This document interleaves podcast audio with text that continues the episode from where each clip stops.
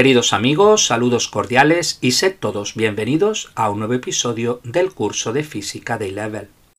En el último episodio estudiamos las ondas en el agua, mediante la cubeta de ondas que nos permite visualizar diferentes fenómenos ondulatorios como son la reflexión y la refracción, entre otros. Desde Nicaragua, un oyente me preguntaba acerca de la teoría ondulatoria de Christian Huygens.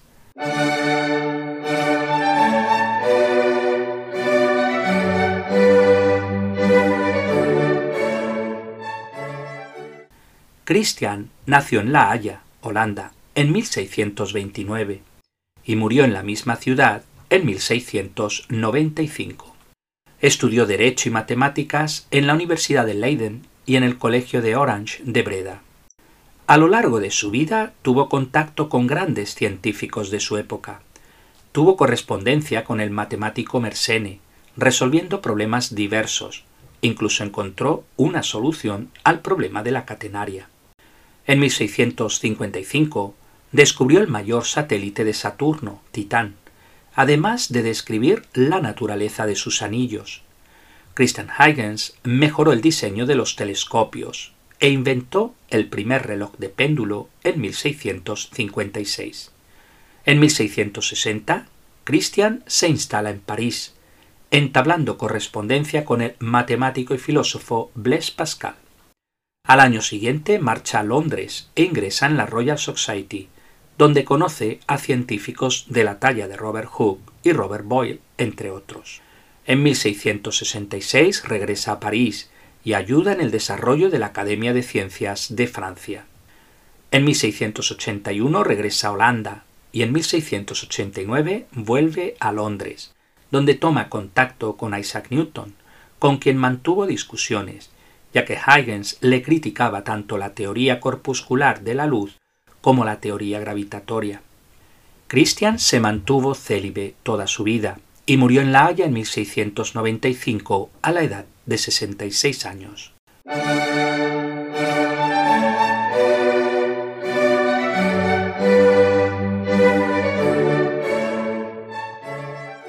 La contribución más importante de Christian Huygens en óptica fue la teoría ondulatoria de la luz, que expone en su obra de 1690 Traité de la lumière.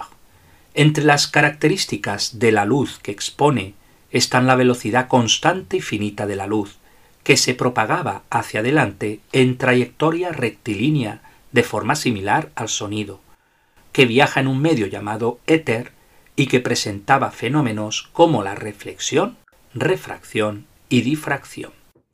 La clave de su teoría se encuentra en el llamado principio de Huygens, el cual dice que cada punto de un frente de onda puede ser considerado como fuente secundaria de ondas que se expanden en todas direcciones con una velocidad igual a la velocidad de propagación de la onda primaria. En su época triunfó la teoría corpuscular de Newton, principalmente por el peso de Newton. En 1801 Thomas Young realizaba el experimento de la doble rendija, que demostraba la naturaleza ondulatoria de la luz.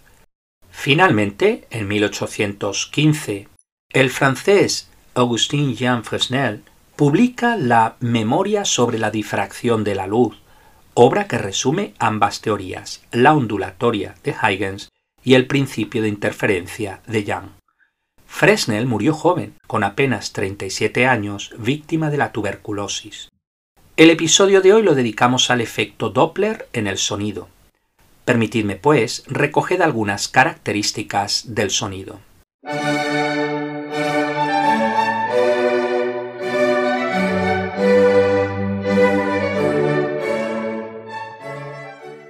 El sonido es una onda. Se trata de una onda mecánica, pues necesita de un medio material para propagarse. El sonido no se propaga en el vacío. Así que los astronautas no pueden comunicarse mediante sonidos en el espacio, pero sí que pueden usar ondas de radio. También podéis comprobar que al colocar un reloj, una radio o cualquier instrumento que emita sonidos dentro de una campana de vacío, si se empieza a extraer el aire dentro de la campana, la intensidad del sonido empieza a disminuir hasta que deja de ser audible. La velocidad del sonido es diferente según el medio en el que se desplace. En el aire es de unos 330 metros por segundo. En el agua es de unos 1500 metros por segundo. Y en acero y hierro es de unos 5000 metros por segundo. La velocidad del sonido está afectada por la temperatura. Por ejemplo, la velocidad del sonido en el aire depende de la temperatura según la siguiente fórmula.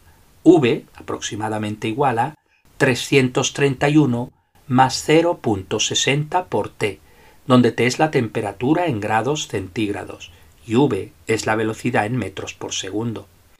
Los humanos no podemos oír todos los sonidos. De hecho, solo escuchamos los que se encuentran en el rango de frecuencias de los 20 Hz a 20 kHz. Por debajo de los 20 Hz están los infrasonidos, y por encima de los 20 kHz están los ultrasonidos. No obstante, los adultos pierden sensibilidad acústica con la edad, de forma que el límite superior puede quedar en 10 kHz o menos. Los animales tienen rangos audibles diferentes del humano. Así, las ballenas, los elefantes, los cocodrilos y pájaros pueden escuchar los infrasonidos, mientras que los perros, los gatos, los delfines o los murciélagos pueden escuchar los ultrasonidos.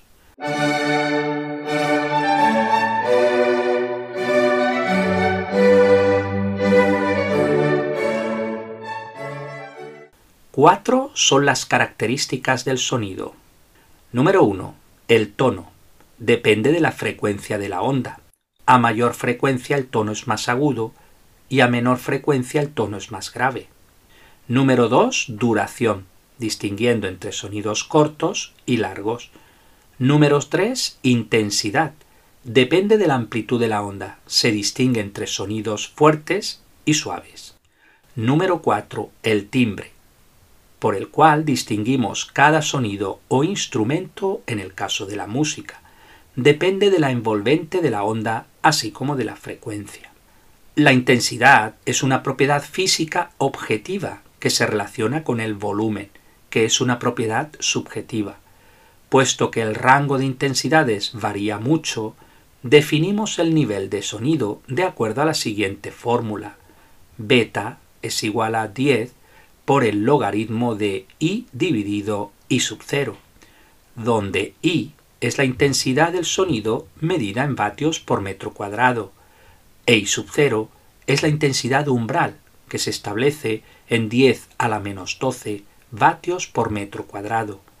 Beta se conoce como el nivel de sonido y su unidad es el decibelio, en símbolos de B mayúscula, en honor a Alexander Graham Bell. Volveremos al tema del sonido cuando estudiemos más adelante las ondas estacionarias. Ahora terminamos con el efecto Doppler en el sonido.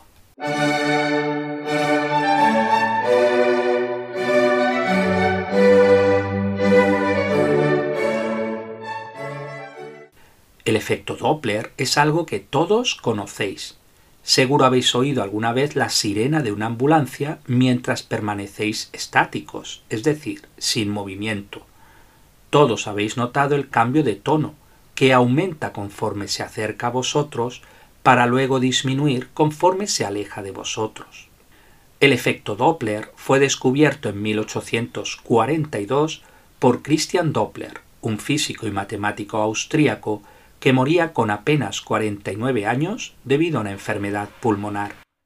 Dicho efecto tiene innumerables aplicaciones como la ecografía Doppler en medicina o los radares Doppler en seguridad vial, entre otros. Se define el efecto Doppler como el cambio de frecuencia debido al movimiento relativo entre la fuente de sonido y el observador.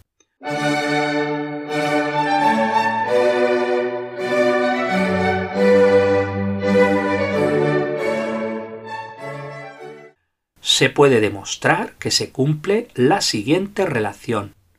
F sub 0 es igual a f paréntesis raya de fracción y en el numerador v más menos v sub 0 y en el denominador v más menos vf y cerramos paréntesis, donde f representa la frecuencia del emisor y f sub 0 la frecuencia observada. v es la velocidad de la onda sonora, mientras que v sub 0 es la velocidad del observador y v sub f es la velocidad de la fuente. Para averiguar el signo basta pensar qué pasa con la frecuencia. Si el observador se acerca a la fuente, entonces la frecuencia debe aumentar. Luego tenemos el signo más en el numerador. Si el observador se aleja de la fuente, entonces la frecuencia debe disminuir. Luego tenemos el signo menos en el numerador. Si la fuente se acerca al observador, entonces la frecuencia debe aumentar. Luego tenemos el signo menos en el denominador. Si la fuente se aleja del observador, entonces la frecuencia debe disminuir. Luego tenemos el signo más en el denominador. La fórmula anterior es válida solo para el caso del efecto Doppler en el sonido. Sin embargo, el efecto Doppler se da también en otro tipo de ondas, como la luz.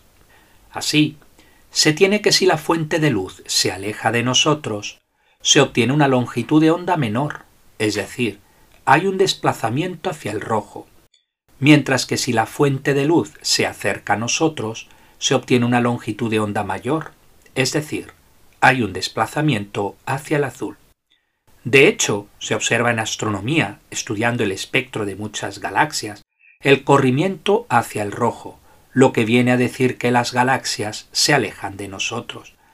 Fue en 1929 cuando el físico estadounidense Edwin Hubble demostraba que la velocidad de recesión de las galaxias es proporcional a la distancia de la misma.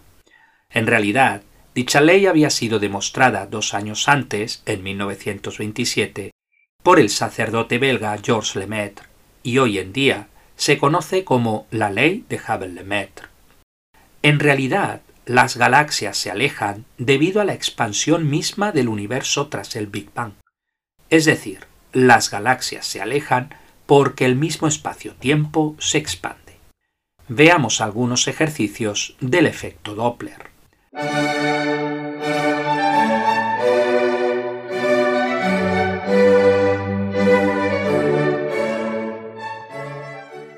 Número 1. En un experimento para demostrar el efecto Doppler, un tren está lleno de trompetistas tocando una nota de frecuencia 440 Hz. La diferencia entre la frecuencia observada de la nota conforme el tren se acerca a un observador estacionario es de 22 Hz. La velocidad del sonido es de 340 metros por segundo. ¿A qué velocidad se mueve el tren? A. 15.4 metros por segundo. B. 16.2 metros por segundo. C. 17.0 metros por segundo. D. 17.9 metros por segundo.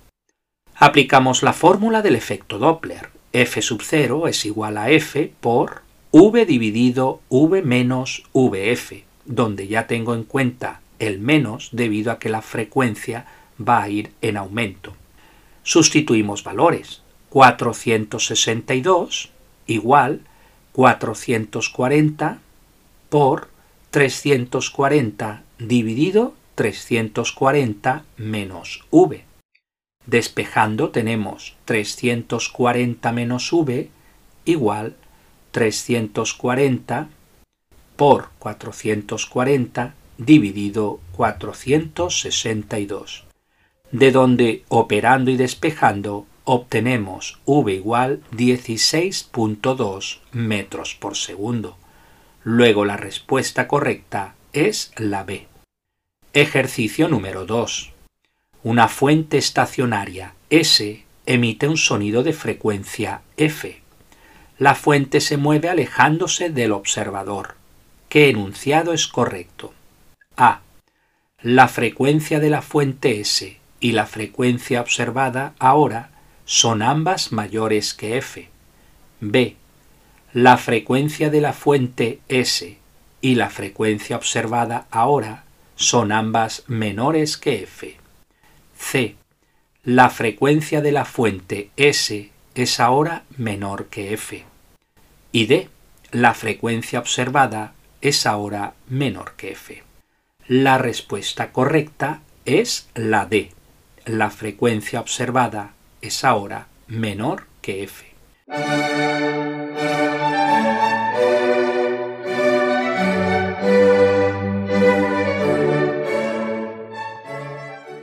Ejercicio número 3. Una persona permanece de pie en la plataforma de una estación de tren. Un tren se mueve hacia la persona cuando emite un sonido de silbato. La persona escucha una frecuencia de 1690 Hz conforme el tren se acerca. Luego la persona escucha un sonido de frecuencia 1500 Hz conforme el tren se aleja. La velocidad del sonido en el aire es de 340 metros por segundo. ¿Cuál es la velocidad del tren? A. 20 metros por segundo. B. 38 metros por segundo. C. 41 metros por segundo. D. 43 metros por segundo. Tenemos la fórmula del efecto Doppler cuando se acerca. F1 igual a F por V dividido V menos VF. Sustituyendo valores obtenemos 1690 igual F por 340 dividido 340 menos V. Llamemos a esta ecuación la número 1. Por otro lado, tenemos la fórmula del efecto Doppler cuando se aleja.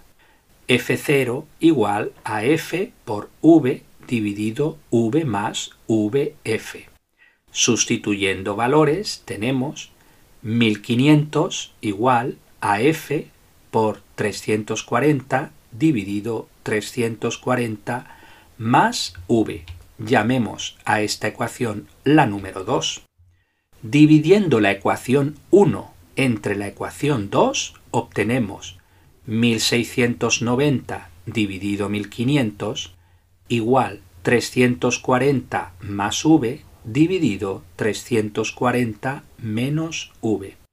Quitando denominadores obtenemos 1690 por paréntesis 340 menos v, cierro paréntesis, es igual a 1500 por, abro paréntesis, 340 más v, cierro paréntesis.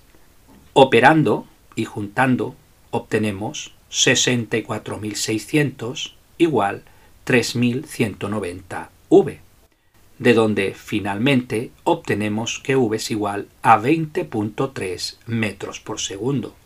Luego la respuesta correcta es la A.